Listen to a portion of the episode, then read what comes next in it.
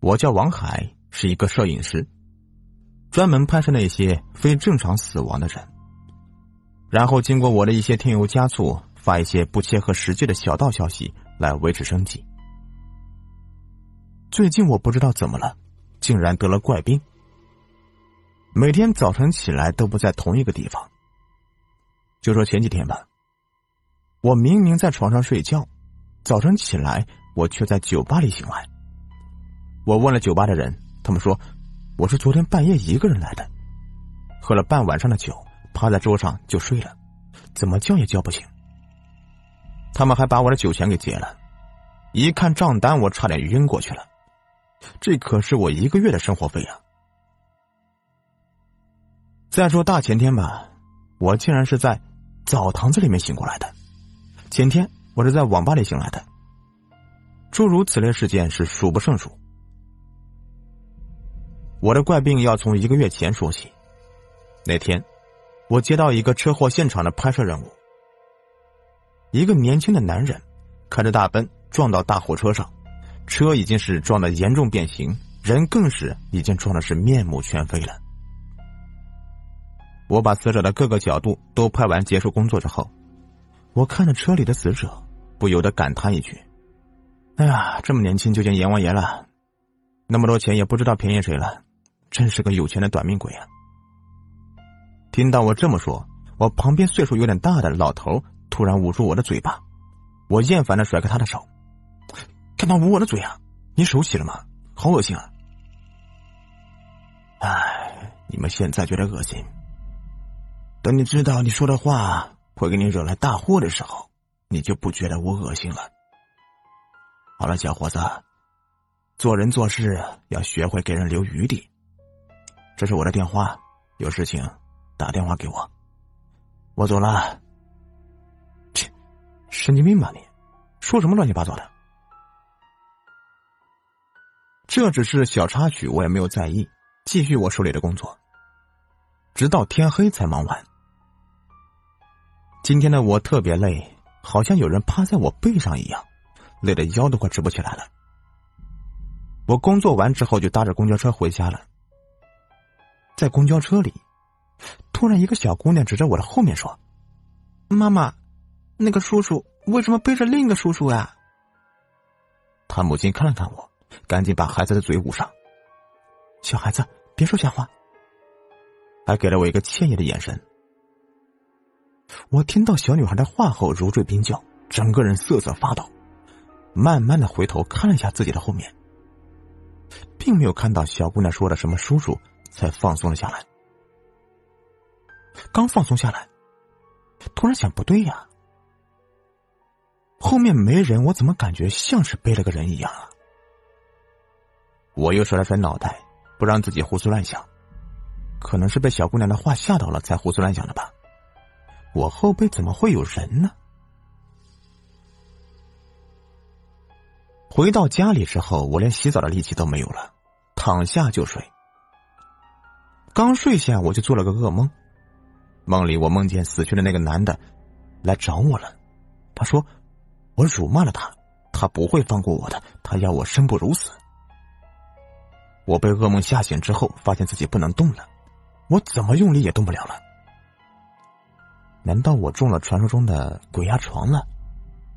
我是越想越怕呀，直到天亮我才能动。从那以后我就得了怪病，每次在床上睡着，第二天肯定在不同的地方醒来。我以为我是梦游了，找几个心理医生看了看也没有什么效果。又煎熬了一个月之后，我实在是受不了了。谁知道哪天我在不知道的情况下，自己跑到危险的地方。那不就一命呜呼了吗？我还年轻，我不想死。我思来想去的，还是拨通了那个老人的电话。电话那头响了十几声，一直没人接。就在我要挂上的时候，那边传来了苍老的声音：“喂，你好，你好，你是王叔叔吗？我是那天在大奔车祸现场拍照那个小伙子。”你还记得吗？我叫王海。哦，是你呀，找我有什么事吗？王叔叔，您现在有时间吗？我们能见面谈吗？嗯，我马上就要下班了，你在那个小区对面的咖啡厅等我吧。好，好。我来到咖啡厅，等了许久。哎，王叔，你终于来了。怎么了这回？那你和我说说，找我什么事情吧？王叔，你还记得大奔车祸那天我说了一些不敬的话吗？那天晚上我就做了个噩梦，梦里那个大奔司机说要报复我。从那时候，我每天都会在不同的地方醒来。刚开始我以为我是梦游了，我找了几个心理医生看了之后都没效果，我才意识到我可能是被鬼给缠上了，还请王警官救命啊！唉，我从事医生这么多年，经历过很多事情。在一些案发现场，有的话能说，有的话绝对是不能说的。你那天的话是犯了死人的禁忌了。我只是医生，我对鬼神这些啊也不懂。王叔，你一定要救我呀！你不救我，就没人能救我了。你先别激动。这样吧，我有个朋友是这方面的行家，我给你个地址，你去找他吧。他应该能帮上你，谢谢王叔了。我离开咖啡馆之后，就按照王叔给的地址去找到他的朋友了。我来到这个街道，那是死人用品一条街，整个街道两边全都是卖死人用品的。我费了好大力气才找到了四四四店面。我看着店门开着，就直接进去了。你想买点什么？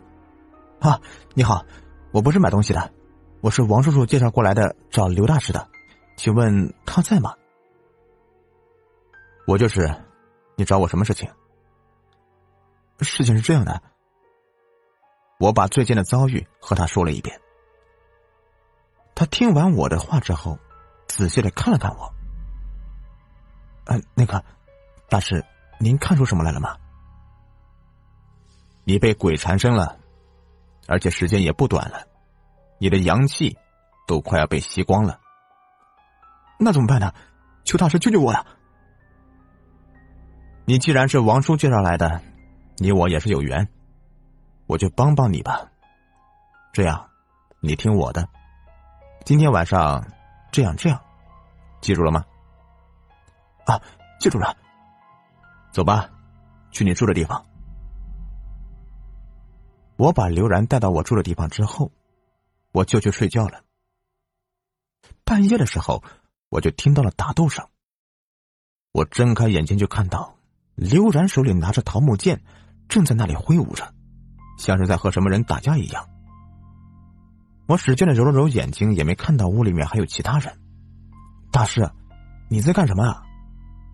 我在帮你抓鬼呀。鬼在哪呢？你没开天眼，你看不到他的。等我说了他，再告诉你。就看，刘然桃木剑收在腋下，手里夹着一张符纸，念了一声“急急如律令”，之后向天空一掷，符纸就在半空中自燃了。刘然擦擦额头上的汗，告诉我解决了。我有点不敢相信的，这就解决了。刘然看我不相信他，非常生气。板起脸，不然呢？我看他生气了，不知道说什么好。大师，我不是不相信你，只是我还是有点害怕。我说输了就输了，现在你好好睡觉去吧，我走了。大师，这么晚了，你还是明天再走吧。